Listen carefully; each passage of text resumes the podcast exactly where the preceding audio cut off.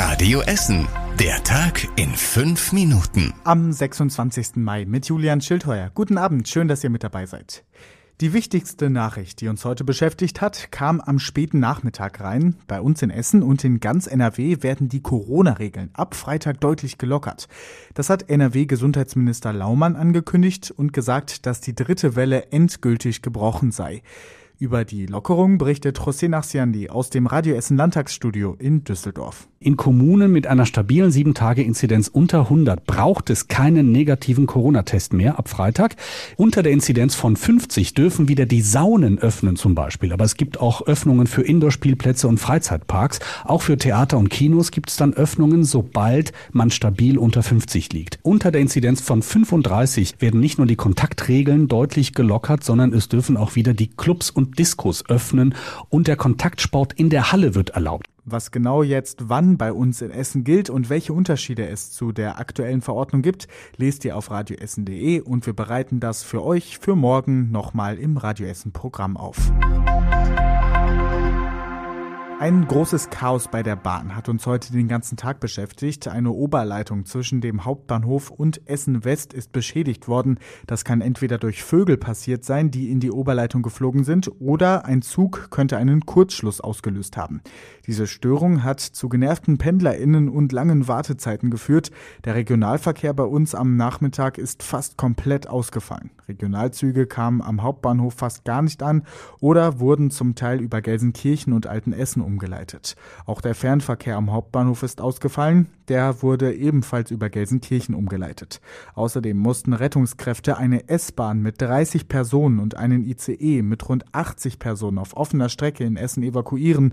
Die Bahn sagt, dass die Oberleitung in der Nacht wieder funktionieren soll. Der Corona-Inzidenzwert lag heute das erste Mal seit Monaten wieder bei einem Wert unter 50. Das Robert-Koch-Institut meldete heute Morgen 49,4. Zuletzt war Essen Mitte Oktober unter dieser Marke. Wenn die Inzidenz in den nächsten Tagen stabil so bleibt, kann es viele weitere Lockerungen geben. Unter anderem könnten Cafés und Restaurants dann auch innen öffnen und es dürften sich mehr Menschen treffen. Das ist frühestens Mitte nächster Woche möglich. Allerdings sind die Corona-Zahlen wegen des Feiertags am Montag gerade insgesamt etwas niedriger. Die Veranstaltungsbranche bei uns in Essen hofft jetzt auch auf schnelle Lockerung. In den letzten 15 Monaten konnte sie wegen Corona kaum Geld verdienen. Veranstalter Tom Koperik aus Krai glaubt, dass am Ende der Sommerferien wieder größere Veranstaltungen möglich sind. Dafür müssten aber die Voraussetzungen stimmen, sagt er. Wir brauchen eigentlich den großen Wurf. Wir brauchen eigentlich das Signal, okay, ihr könnt jetzt wieder veranstalten, von mir aus mit 60 oder 70 Prozent der maximalen Kapazitäten, aber nicht mit 16 oder 17 Prozent. Erst bei der Hälfte der Auslastung lohnt es sich überhaupt, sagt der Veranstalter aus Krai.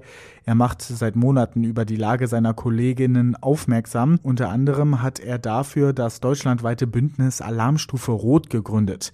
Wie er daran arbeitet, dass bald wieder größere Veranstaltungen stattfinden, hört ihr im Radio Essen Podcast Essen im Ohr und den gibt's auf radioessen.de. Bei uns in Essen soll es dieses Jahr noch 17 verkaufsoffene Sonntage geben. Der erste Termin ist Anfang September. Da sollen die Läden sonntags in Borbeck, Steele und Werden öffnen, jeweils parallel zu einem Fest oder Markt.